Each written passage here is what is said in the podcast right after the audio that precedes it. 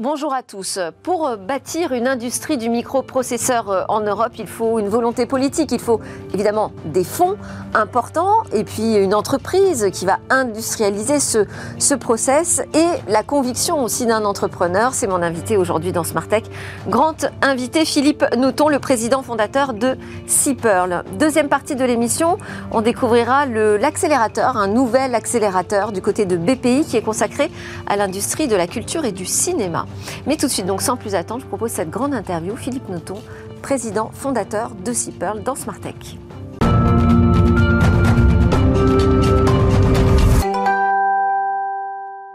C'est la promesse d'un Intel européen, d'un Airbus du semi-conducteur. Bonjour Philippe Noton. Bonjour Delphine. Vous êtes le président fondateur de Seapearl. Merci beaucoup d'être euh, dans Smartech. Est-ce que la comparaison avec euh, Intel ou Airbus vous convient pour votre projet Seapearl Alors, je suis plutôt fier des deux comparaisons. Airbus, ça a démarré en Europe, une volonté franco-allemande. Cyper a démarré également en Europe, à Bruxelles, il y a, quelques années. Euh, Intel, c'est la référence mondiale depuis plus de 40 ans. Oui, le but, c'est de faire un Intel en Europe, tout à fait.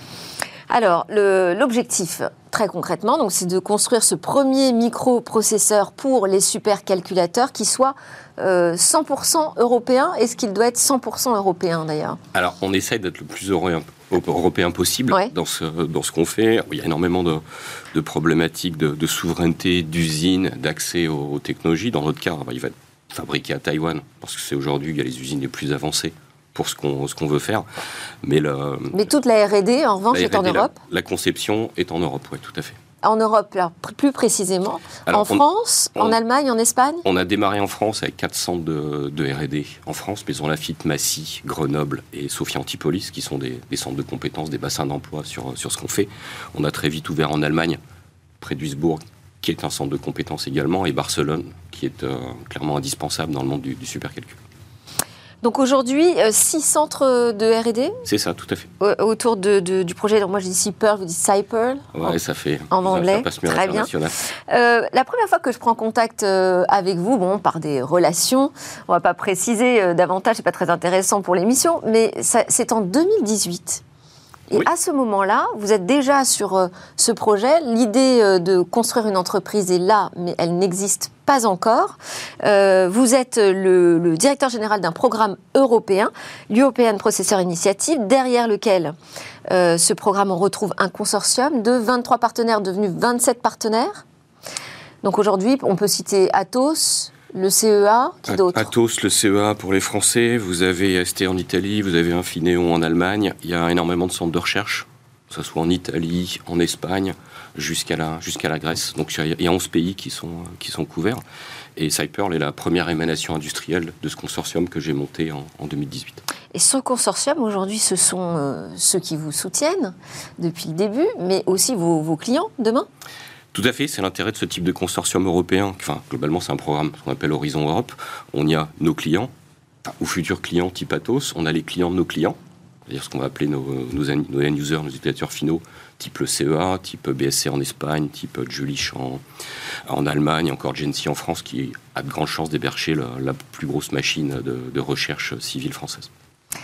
Alors, donc, on parle de construire le premier microprocesseur basse consommation au monde dédié au calcul haute performance. Vous avez qui d'autre sur le marché? En Europe, en, sur, Europe. en Europe, sur ce type de composants, ce qu'on va appeler des, CPU, c'est-à-dire des, un, microprocesseur généraliste qui peut tout faire très rapidement, on est tout seul. Les concurrents sont essentiellement américains. Il y a eu un peu de japonais également dans le, euh, dans le temps. Ce qui se passe en Chine, c'est devenu complètement isolé, ça ne ça nous concerne plus, donc ça joue globalement entre les Américains et nous. Et c'est pas inquiétant quand on est tout seul Ou le premier comme Alors, ça, sur un marché en règle business ou start-up, si vous êtes tout seul, c'est qu'il y a un problème. C'est que soit il n'y a pas de marché, soit votre projet il est farfelu. Euh, dans notre cas, c'est différent parce que là, le projet est tellement, euh, on va dire, tellement grand, tellement compliqué que c'est un projet supranational qui a pu démarrer grâce au support de, Bruxelles, qui n'est pas finançable uniquement par un État. Euh, et cet effort, cet effort pardon, que Bruxelles fait à travers De Roche PC, qui est une entreprise commune de, plus du milliard, euh, est matérialisé à travers Cyper. Ils ne peuvent pas initier beaucoup de sociétés comme, euh, comme ça. Et on, là, on a passé la, barrière à l'entrée nécessaire pour être. Et alors, vous vous positionnez donc sur un microprocesseur pour des supercalculateurs. Pourquoi spécifiquement ce marché? Alors, c'est, on répond à un besoin. Ce qui est un peu nouveau également, parce qu'en culture, on est surtout français, c'est de créer. On travaille la technologie. On travaille la techno, le produit. Donc après, notre on offre. de, après, on essaie de trouver un marché. Ouais. Nous, on, on répond à un besoin de supercalcul. Il y a besoin de supercalcul pour tout faire en simulation, et d'autant plus depuis la, la problématique Covid, depuis la problématique euh, guerre en Ukraine, et simplement des problématiques uni- industrielles, de, de climato, etc. Il faut faire du, du calcul pour, euh, pour tout. Et depuis euh, quelques années, Bruxelles a pris la, la- la décision très éclairée de monter le nombre de supercalculateurs européens dans ce qu'on appelle le top 500, c'est-à-dire les 500 supercalculateurs mondiaux. Et ça commence à porter ses fruits, parce que dans le top 4, il y a deux Européens, il y a la machine finlandaise, il y a la machine italienne, maintenant on attend encore une machine allemande, puis une machine, une machine française, dont on compte bien en faire partie. Vous avez évoqué quelques domaines d'application. Euh, plus précisément, à quoi, à quoi vont servir ces euh, supercalculs boostés par des microprocesseurs européens? Alors, il y a des microprocesseurs dans tous les cas. Il peut y avoir des accélérateurs également. On parlera peut-être d'accélérateurs quantiques ou de- des solutions avec lesquelles on, on s'interface.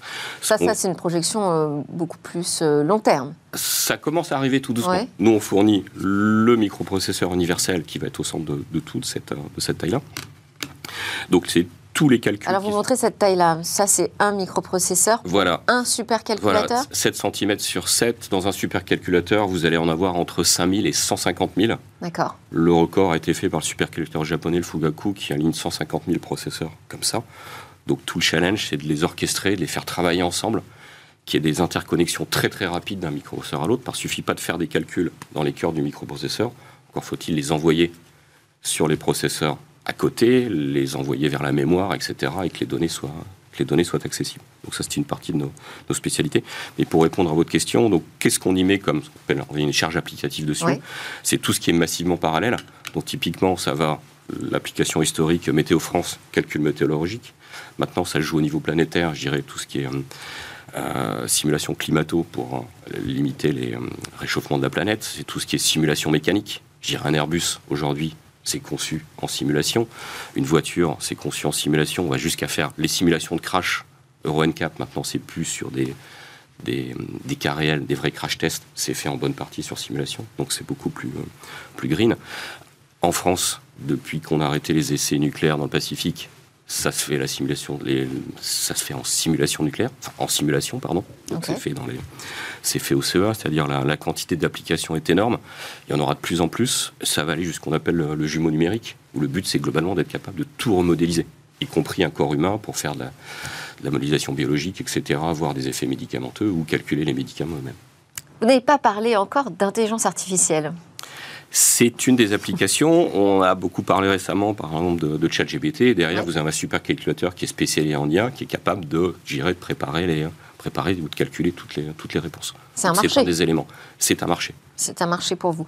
Euh, vous, vous avez évoqué la, la voiture. Euh, quand on avait discuté en 2018, vous m'aviez dit on pourrait aussi être utilisé demain pour la voiture autonome. Alors, c'était demain en 2018, qui en fait est plutôt, plutôt après-demain. Effectivement, à, à l'époque, il y avait un très gros hype sur tout ce qui était voiture autonome, ce qu'on appelait niveau 4, niveau 5. Ouais. C'est un, c'est un peu retombé après, c'est en train de reprendre. Euh, parce que depuis, ils ont eu le Dieselgate, ils ont eu, il fallait électri- gérer l'électrification. Maintenant, il commence à y avoir un besoin effectivement très fort de, gros calculateurs embarqués dans les véhicules. Alors, c'est pas tout à fait ce type de composants qui sont encore, on va dire, très chauds, qui consomment beaucoup, et avec une puissance de calcul qui est peut-être un peu trop forte pour les, les véhicules. Mais d'ici quelques années, oui, ça va, être, ça va être le cas. D'autant plus qu'ils ont des cycles qui sont assez lents de développement. Ça peut aller jusqu'en 10 ans entre la création du besoin et la mise en production. Donc, c'est des secteurs sur lesquels on, on commence à regarder tout à fait. Ouais, en même temps, 10 ans, c'est pas grand-chose quand même. euh. À notre échelle, c'est pas grand-chose. non. Non. Euh, alors, là, on a parlé de- de- du développement applicatif. À quoi ça va servir, tous ces super euh, calculateurs Euh, Il y a aussi cet enjeu de souveraineté. Est-ce que vous vous inscrivez dans le Chip Act, qui fait l'actualité d'ailleurs en ce moment, puisqu'on est en trilogue au niveau Alors, européen On connaît très bien le Chips Act, comme dit, parce que le, le- le consortium EPI Cyper, ça, ça a démarré à Bruxelles. Euh, le Chips Act est une très très bonne chose, donc qui a été ratifié hier avec plusieurs, euh, plusieurs piliers, euh, qui va, ça va entre autres permettre d'avoir du budget pour des usines, parce que dans notre, comme dit précédemment, dans notre cas, on est faiblesse, on peut pas avoir notre propre usine, c'est juste impensable en termes de budget, vu qu'on est sur des, des classes d'usines de l'ordre de 20 à 30 milliards. Mm. On représenterait nous-mêmes qu'une fraction de ce que pourrait produire une usine, donc c'est un, effort euh, mutuel.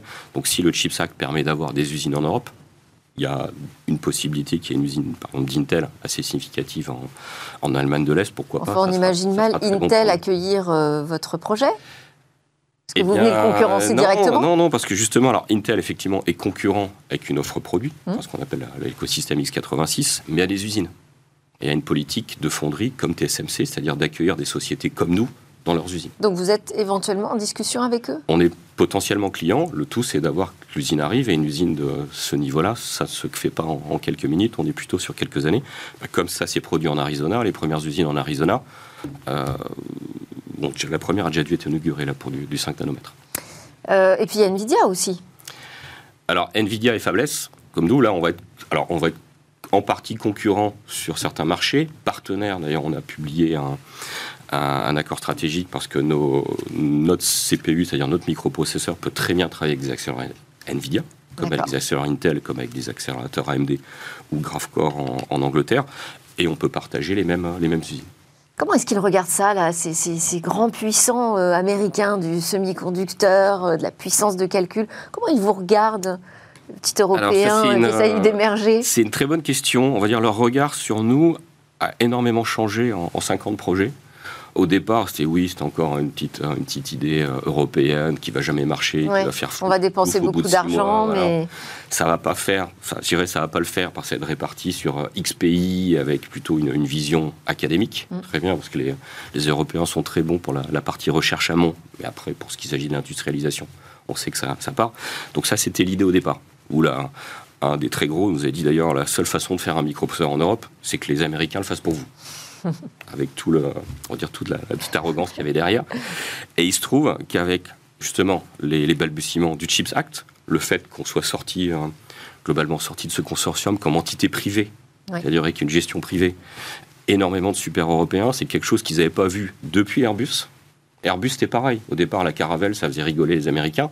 Après, quand il y a eu la 300 à 320, c'est différent. Et maintenant, il se trouve qu'Airbus est au-dessus de Boeing. Alors, toute proportion gardée, parce qu'on n'est pas du tout à ce, niveau-là, on fait maintenant partie de l'écosystème.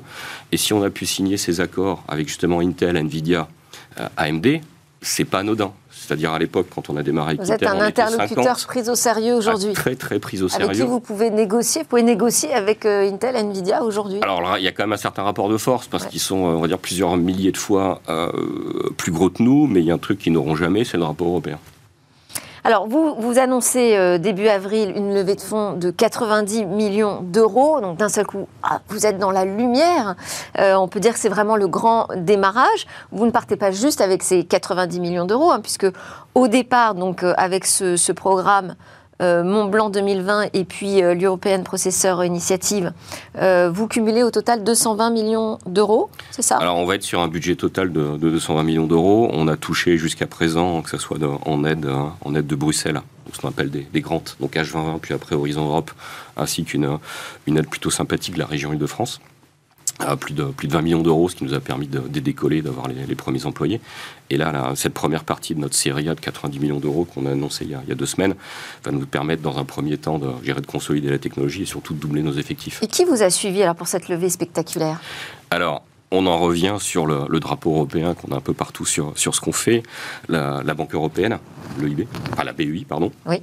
Euh, L'EIC, European Innovation Council, qui est un super outil que je tiens à remercier euh, euh, aujourd'hui, alors là, c'est du, on va dire, c'est, ça se passe sous forme de, concours. Il y a des dossiers à monter, etc. On est challengé au niveau européen et on fait partie de la, promo de décembre 2021 où il y a eu 99 startups qui ont été sélectionnées, donc comme très orientées deep tech et sur des projets très durs à financer. Donc ça va de la biotech ou quantique ou au, semi-conducteur. Et sur cette promotion-là, la Commission européenne a mis plus de 680 millions d'euros d'investissement, ce qui est colossal. En fait, le IC, c'est un peu la, la French Tech au niveau européen mais pour des projets qui sont moins, moins logiciels, moins SaaS. Donc très, très bien pour ce qu'on ce fait. Ça, ça a été pour les, on va dire les, deux premiers. Donc ça, c'est la, consolidation européenne de ce qu'on fait. Le troisième, est Cocorico, c'est le drapeau français euh, French Tech Souveraineté, qui est un, ça dépend du, du plan France 2030, qui prend un ticket significatif et qui consolide comme l'ancrage français sur, euh, sur ce qu'on fait. Et après, nous, avons, nous avons deux corporates.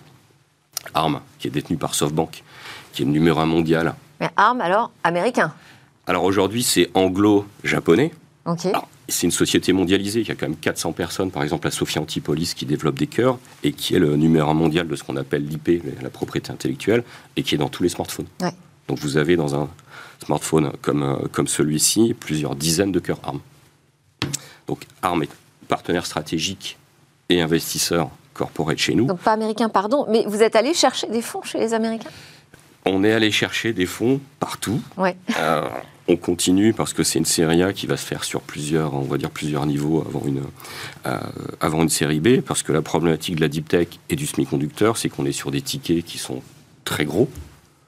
On est sur une approche deep tech, donc il faut dépenser énormément de cash pendant plusieurs années Ouais. avant d'avoir un produit, comme dans, la bio, dans une biotech où il faut tester la molécule, faire toutes les phases cliniques, et au bout de 10 ans, ça peut être jackpot. Bon, nous, c'est sur des cycles quand même un, un peu plus courts.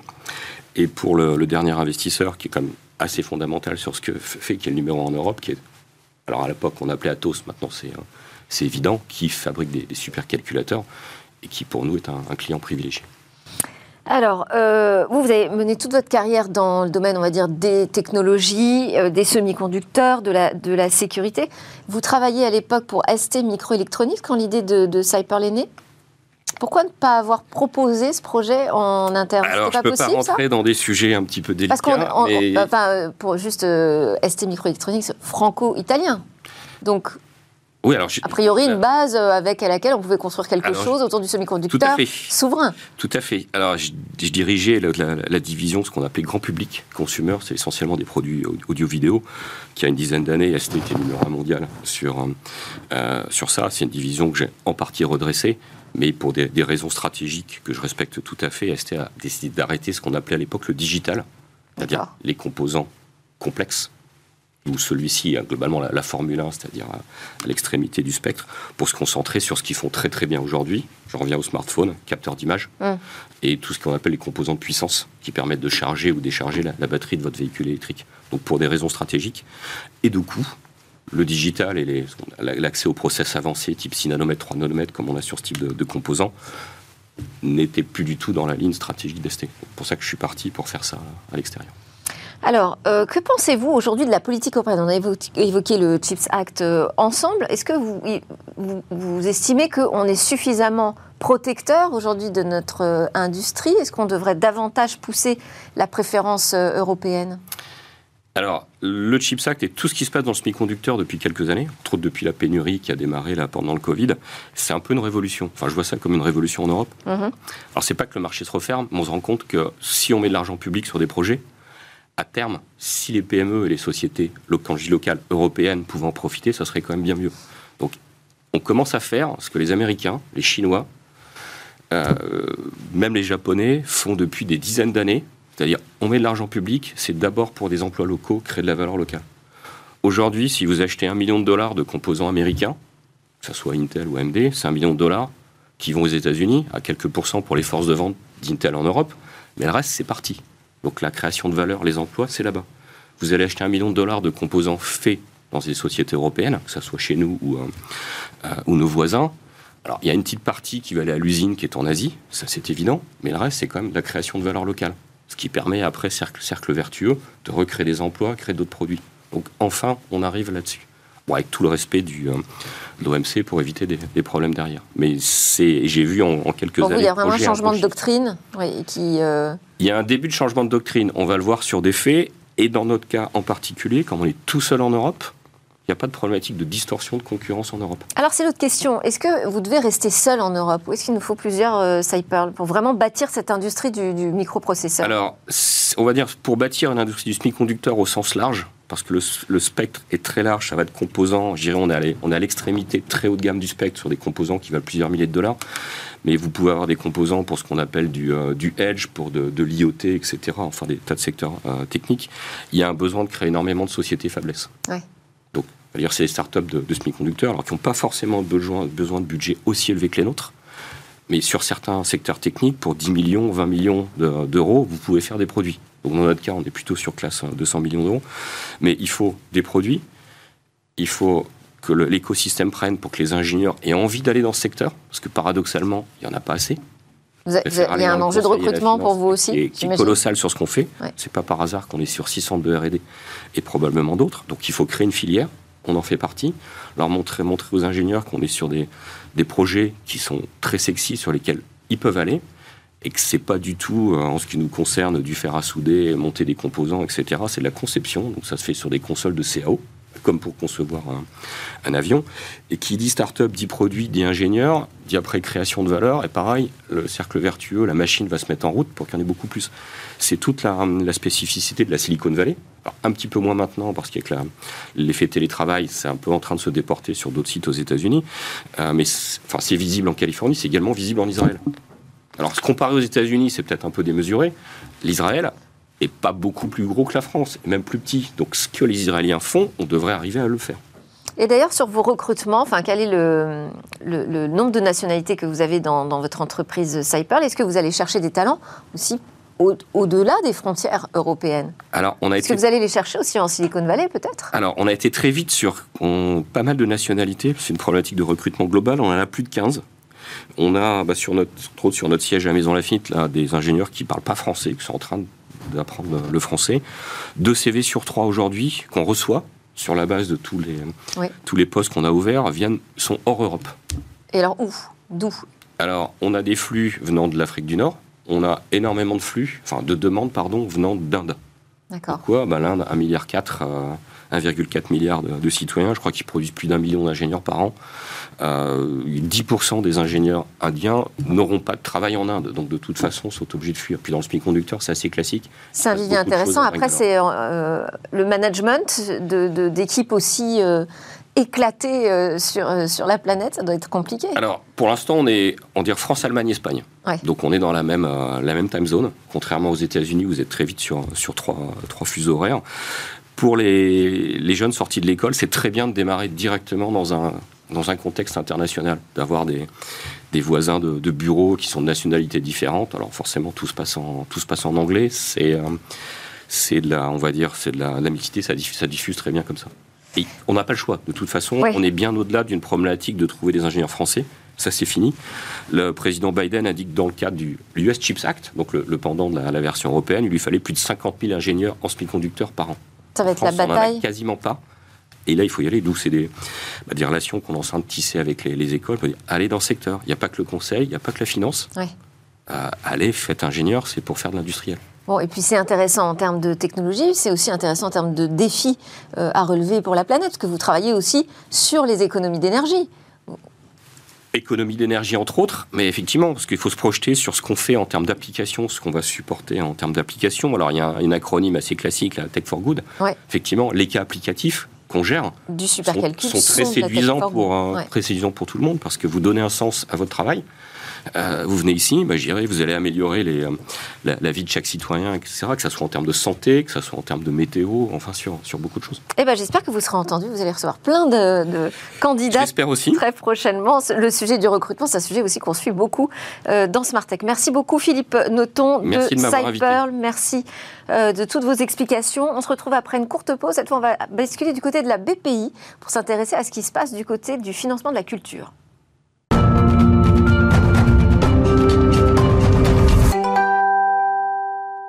Deuxième partie de Smartech, votre quotidienne sur le numérique, les technologies, l'innovation. Philippe Noton nous a fait le plaisir de rester avec nous, président fondateur de Cyper. Vous nous avez accordé cette grande interview pour nous parler de votre ambition sur euh, le microprocesseur pour euh, les supercalculateurs en Europe. Et nous avons maintenant rendez-vous avec Guillaume Mortelier, directeur exécutif en charge de l'accompagnement chez BPI France.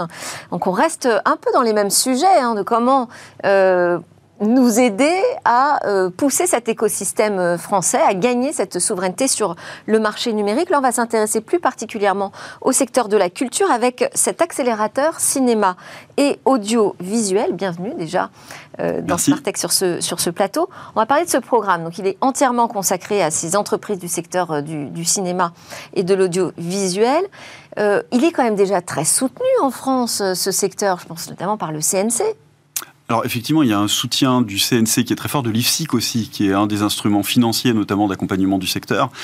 Et nous-mêmes, du côté de BPI France, on a engagé sur les trois dernières années plus de 4 milliards d'euros auprès de 11 000 entreprises du secteur pour essayer de leur donner les moyens d'exprimer leur plein potentiel.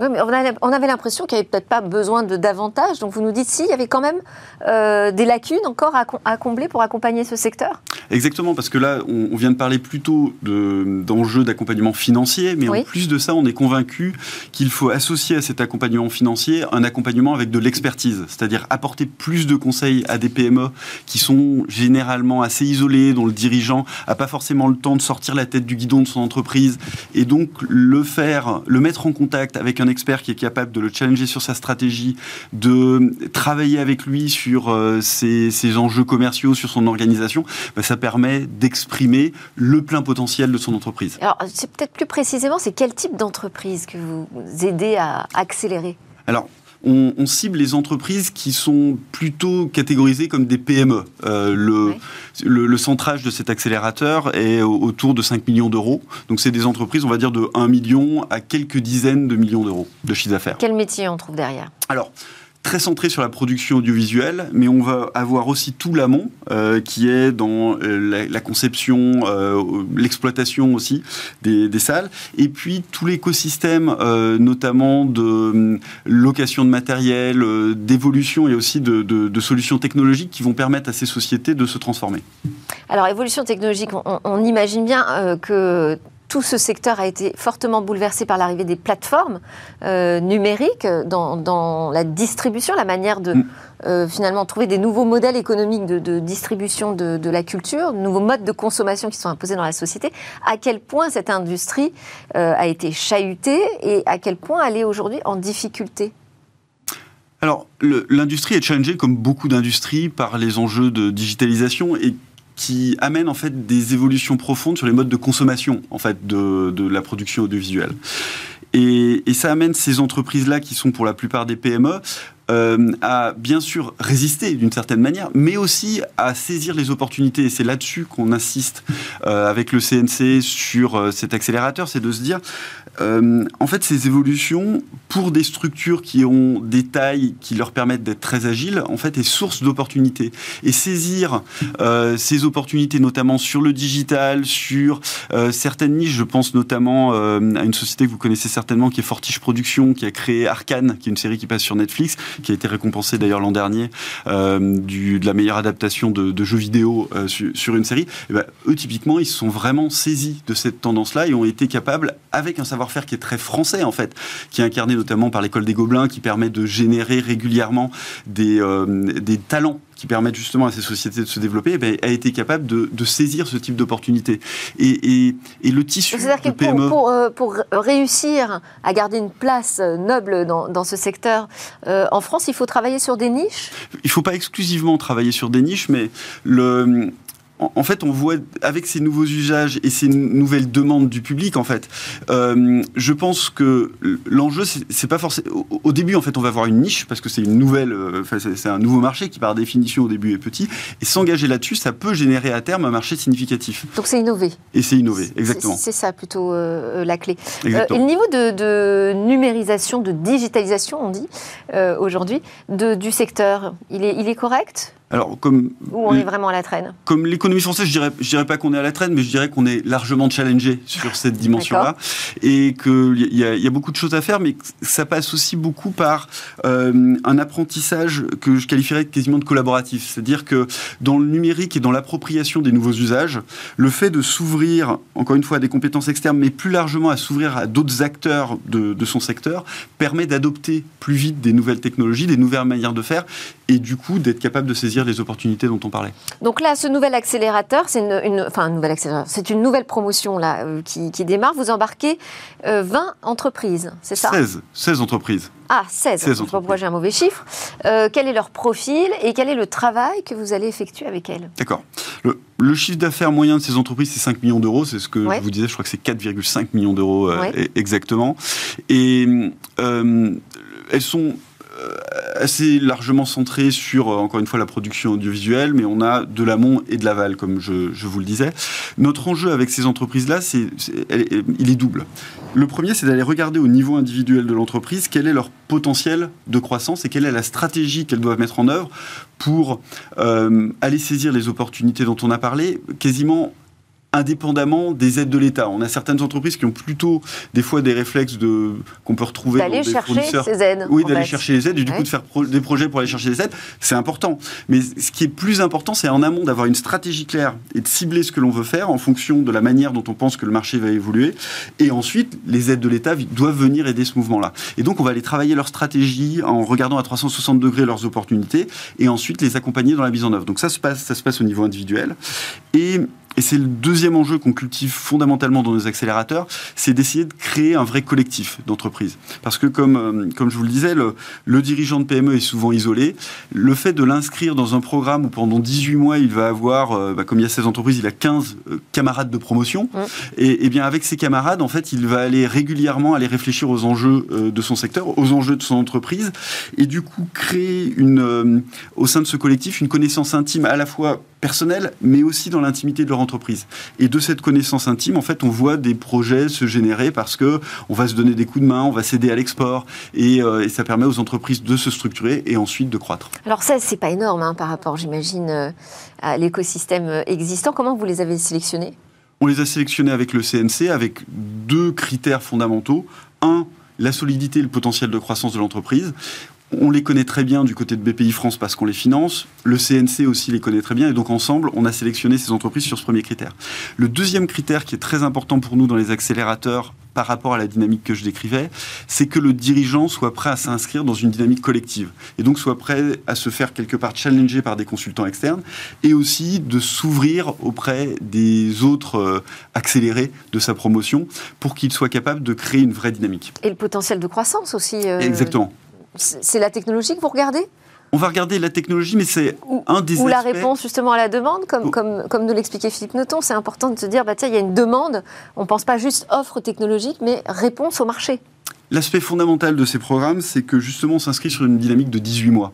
Et du coup, on va d'abord aller travailler sur les enjeux stratégiques, les marchés, et ensuite, la technologie est quasiment un moyen d'y répondre oui. à, à, ces enjeux de marché. C'est oui. vraiment comme ça que l'on va voir euh, que l'on va voir la dynamique que l'on crée dans les accélérateurs. Et Aujourd'hui, on lance la troisième promotion de cet accélérateur. Ce que l'on voit déjà en termes de résultats sur les deux promotions qu'on a lancées, notamment la première qu'on a lancée en, en 2020, c'est qu'on a des entreprises qui, en travaillant en profondeur sur leur stratégie, en travaillant en profondeur sur l'organisation, ont réussi à s'inscrire dans un doublement de leur chiffre d'affaires en moyenne sur cette première promotion euh, sur les, les, les, trois années d'accélération et, euh, et, un doublement aussi de leurs effectifs. On ouais, 30 à ça met une certaine pression pour la nouvelle promotion. Exactement, c'est un challenge. Vous avez profité de, de dispositifs euh, d'accélération au tout début du projet, Philippe Noton, avec Cyper Je reviens à Bruxelles, Grand euh, ouais. H2020, Horizon Europe, euh, programme PSPC avec la région Île-de-France. Donc ça, c'est côté, euh, côté français. Et du CIR, bien évidemment, vous sur une activité qui est, qui est, très profonde en termes de recherche. Et, et BPI est un interlocuteur euh, ben en France, qui, qui s'est imposé rapidement ça fait pour, partie de l'écosystème. Pour, pour vous aussi. Ouais, euh, J'ai vu que dans le déroulé du, du, programme, il y avait six euh, journées de séminaires euh, dispensés par HEC Paris. Je me suis dit, ça ne fait pas un peu un choc des cultures, ça? Il y, a, il y, a, effectivement un petit choc des cultures et puis un, un, retour euh, de ces dirigeantes et de ces dirigeants sur les bancs de l'école, un peu, ouais. euh, clairement. Ce que, l'on assume parce que l'on est une école de commerce. Et en plus, une école de commerce. Bah, oui, Qui n'est mais... pas forcément, euh, j'imagine, euh, dans le cursus de la plupart des, des, des patrons que vous aidez. Exactement. Et le, le fait finalement d'aller exposer euh, euh, des, enjeux stratégiques avec une vision qu'on va qualifier de MBA presque, hein, ouais. quasi académique, face à ces dirigeants qui sont très opérationnels, bah, leur permet en fait à la fois de, euh, de, de, de s'ouvrir sur de nouvelles perspectives, d'acquérir des fois des compétences qu'ils qu n'ont pas, qu'ils n'ont pas forcément développées sur le tas, on va dire, et, et du coup de déverrouiller certains potentiels. Je, je vous prends l'exemple encore une fois du plan stratégique qui est pour moi assez emblématique La plupart de ces dirigeants, lorsqu'ils rentrent dans l'accélérateur, ont déjà une vision stratégique à peu près claire. Ils ne l'ont pas nécessairement formalisé, ils n'ont pas forcément euh, utilisé les outils pour embarquer leur comité de direction et l'ensemble de leurs équipes sur, euh, sur ce plan stratégique-là. Ce qu'on va faire avec HEC comme avec les, les experts que l'on fait intervenir, c'est que l'on va leur donner les outils justement pour cadrer ce plan et embarquer ces équipes. Est-ce qu'il y a euh, des business models à inventer aussi dans, le domaine de la diffusion des contenus euh, culturels?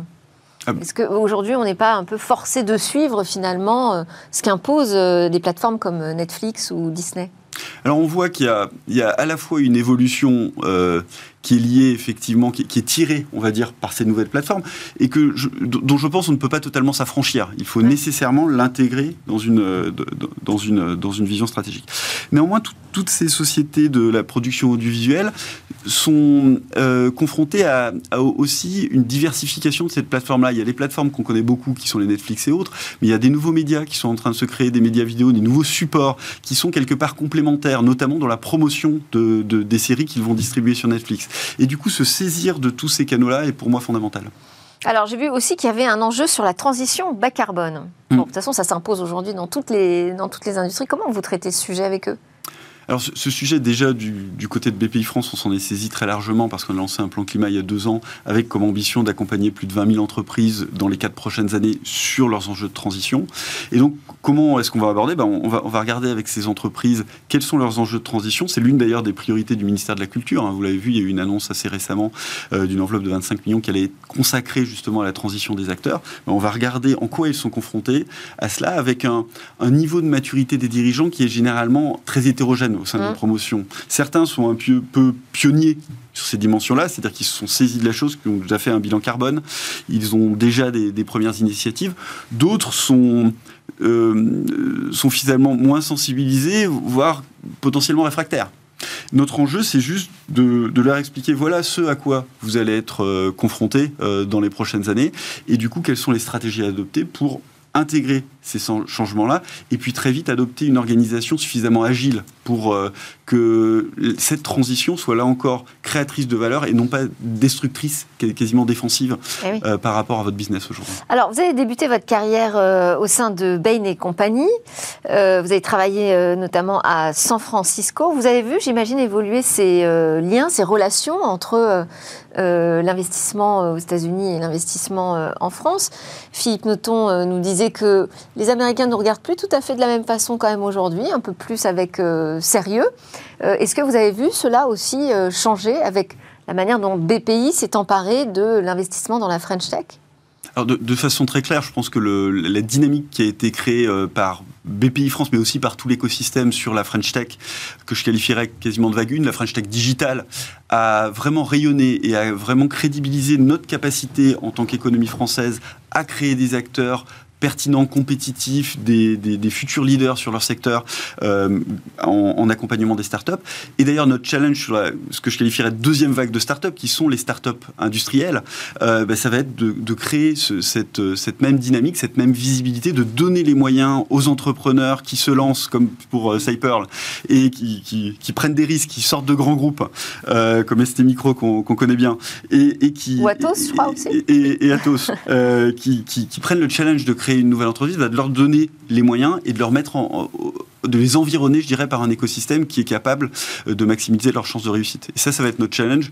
Le challenge, je pense qu'on l'a largement relevé sur les startups digitales. On continue. Là, il y a tout l'écosystème de startups industrielles qui est ce nouveau mouvement que, que l'on se doit d'accompagner. Et les fonds aujourd'hui jouent le jeu, selon vous?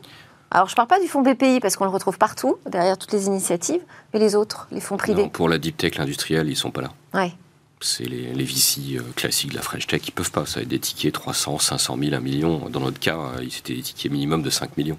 Quand vous êtes en early stage, c'est juste que ça ne passe pas. C'est pour ça qu'on est avec des corporates ou du, public.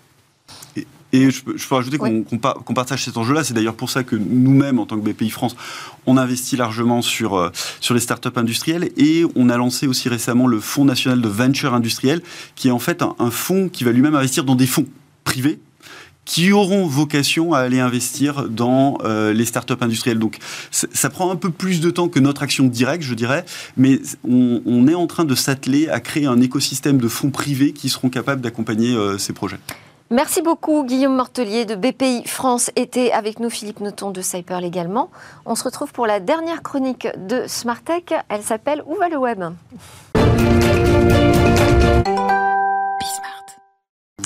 Alors, on parle des NFT avec Eva, avec cette erreur qui euh, a coûté euh, des centaines de milliers de dollars.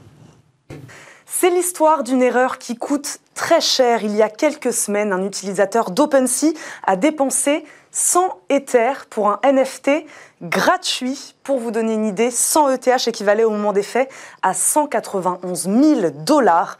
Tout commence début avril. OpenSea lance une collection de NFT gratuits pour fêter le lancement de la nouvelle version de son protocole. Les internautes se jettent évidemment sur l'occasion, mais le 5 avril, un trader en achète accidentellement un pour 100 ETH sur le marché secondaire au lieu de 0,04 ETH. Alors erreur ou pratique frauduleuse, pour certains internautes, le doute plane. Il pourrait s'agir de wash trading, une pratique de manipulation fréquente qui permet de faire gonfler le volume de transactions. Il suffit euh, à l'utilisateur de mettre en vente un NFT à un prix très élevé et enfin de le racheter lui-même dans la foulée. Mais pour d'autres, il s'agit euh, bel et bien d'une erreur de l'utilisateur. Le trader aurait probablement voulu faire une enchère à 100 dollars, mais a accidentellement misé 100 ETH. Quoi qu'il en soit, le trader se retrouve ici avec une perte sèche de presque 100 ETH et a surtout peu de chances de pouvoir un jour revendre ce NFT à un prix aussi élevé. Alors, un conseil, ne vous précipitez pas lorsque vous souhaitez acquérir un NFT. Une erreur de devise ou de virgule est vite arrivée. Vous avez bien entendu le conseil. Soyons prudents avant d'investir dans les NFT. Merci beaucoup, encore une fois, Guillaume Mortelier, directeur exécutif en charge de l'accompagnement chez BPI France, et Philippe Noton, président fondateur de Cyper, de m'avoir accompagné aujourd'hui dans Smart Tech. Merci à tous de nous suivre. On se retrouve dès demain. Les discussions sur la tech continuent sur Bismart avec Smart Tech.